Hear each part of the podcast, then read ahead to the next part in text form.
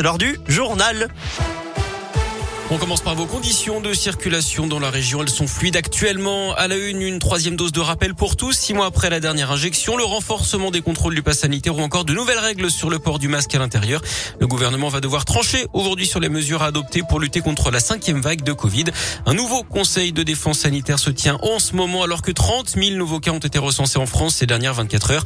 6 000 classes sont également fermées désormais. Notez d'ailleurs qu'après Jean Castex, une ministre a également été testée positif au Covid. La ministre de l'insertion, Brigitte Klinkert, 64 ans.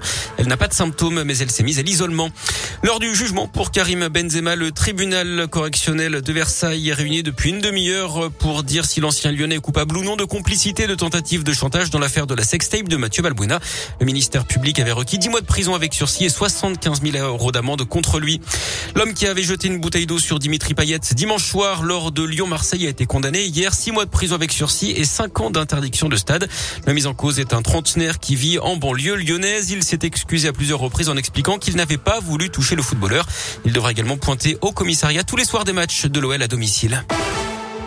Dans la Loire, deux policiers jugés en juin prochain pour homicide involontaire, un gardien de la paix et un adjoint de sécurité du commissariat de Roanne. Le jugement a été dépaysé à Villefranche-sur-Saône dans le Rhône d'après le progrès. Ça fait suite au décès d'un homme d'une trentaine d'années en garde à vue en juillet 2019. La victime avait été interpellée pour ivresse sur la voie publique. Elle s'était ensuite pendue avec son pantalon. Lui a été condamné à 15 ans de réclusion criminelle par les assises de l'Allier. Cet homme de 52 ans était reconnu coupable de viol et de tentative de viol sur trois femmes vulnérables âgées de 45 à 62 ans d'après la montagne. Les faits s'étaient produits entre début 2014 et fin 2018 dans le secteur de Saint-Pourçain-sur-Sioule. La gendarmerie de l'Ain lance un appel à témoins pour identifier un véhicule qui transportait des parpaings qui étaient tombés de la voiture en question vendredi dernier. Ils auraient occasionné des accidents matériels sur la 40 au niveau du tunnel de Chamoise dans le sens Chamonix-Mâcon, puis sur la 404 en direction d'Arban. Neuf véhicules ont été endommagés. On vous a mis le numéro sur radioscoop.com. Et puis dans le Puy-de-Dôme, la CGT et trois syndicalistes définitivement relaxés après le suicide en 2013 d'un ouvrier de chez Constellium à Issoire. Le ministère public s'est finalement désisté de son appel d'après la Il y a huit ans, un homme de 31 ans avait mis fin à ses jours chez lui. Il aurait été victime de harcèlement moral.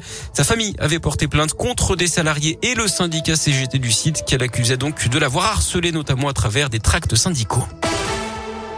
Le sport, le foot et Lille se rapprochent des huitièmes de finale de la Ligue des Champions après sa victoire 1-0 hier soir contre Salzbourg. Les nordistes, leaders de leur poule désormais, à suivre ce soir le PSG qui joue à Manchester City. Et puis le film Armageddon, en vrai, la NASA a lancé cette nuit depuis la Californie sa première mission de défense pour tenter de dévier la trajectoire d'un astéroïde.